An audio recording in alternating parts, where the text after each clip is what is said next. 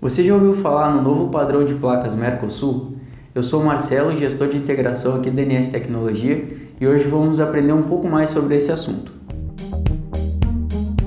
Após diversas alterações na data inicial de implementação do novo formato padrão de placas Mercosul para veículos, foi estabelecido pelo Conselho Nacional de Trânsito, o CONTRAN, o dia 1 de dezembro de 2018 como prazo para iniciar as mudanças.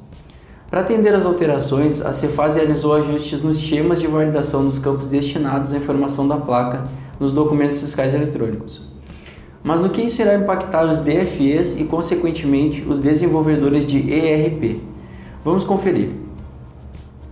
O que é o padrão Mercosul?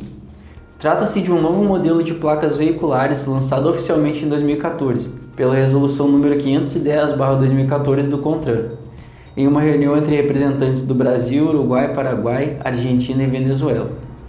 Ele estabelece novos padrões de, fabrica de fabricação de placas e será implementado obrigatoriamente em veículos novos, ou seja, que ainda não tiveram o primeiro emplacamento, ou na troca de município ou proprietário de veículos que já estão em circulação.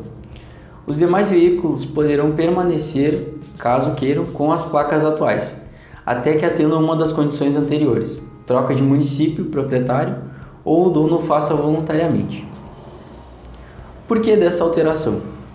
Em resumo, segundo informações dos órgãos responsáveis, a alteração ocorreu devido a questões de segurança.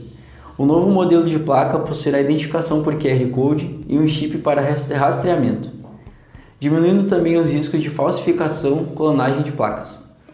Além disso, a alteração propõe facilitar o processo de aplicação de multas a condutores autuados fora do país de origem e unificar o sistema de consulta de placas, entre outros.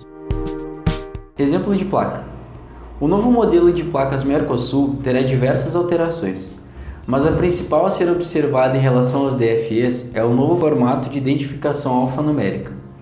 No modelo atual, a combinação é constituída por três letras e quatro números. Já no padrão Mercosul, é uma combinação de quatro letras e três números. No nosso blog, você consegue encontrar um exemplo do novo modelo de placa. Documentos fiscais eletrônicos que sofreram alteração. A Cefaz realizou alteração no esquema dos seguintes documentos fiscais eletrônicos: CTE, divulgado na NT 2018-001, está em produção desde 16 de 5 de 2018.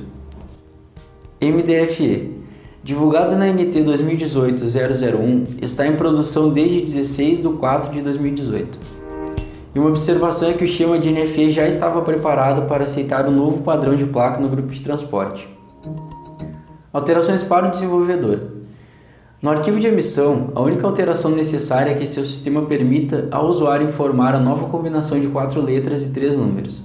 Se você utiliza as APIs da NS Tecnologia, basta informar a placa normalmente no arquivo de emissão, nos campos destinados a esta informação em cada DFE.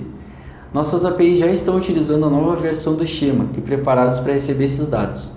Se você desenvolve integração direta com a Cefaz, ou seja, não utiliza nenhum integrador de terceiros, é necessário fazer o download do novo pacote de schemas para realizar a validação correta do XML de emissão.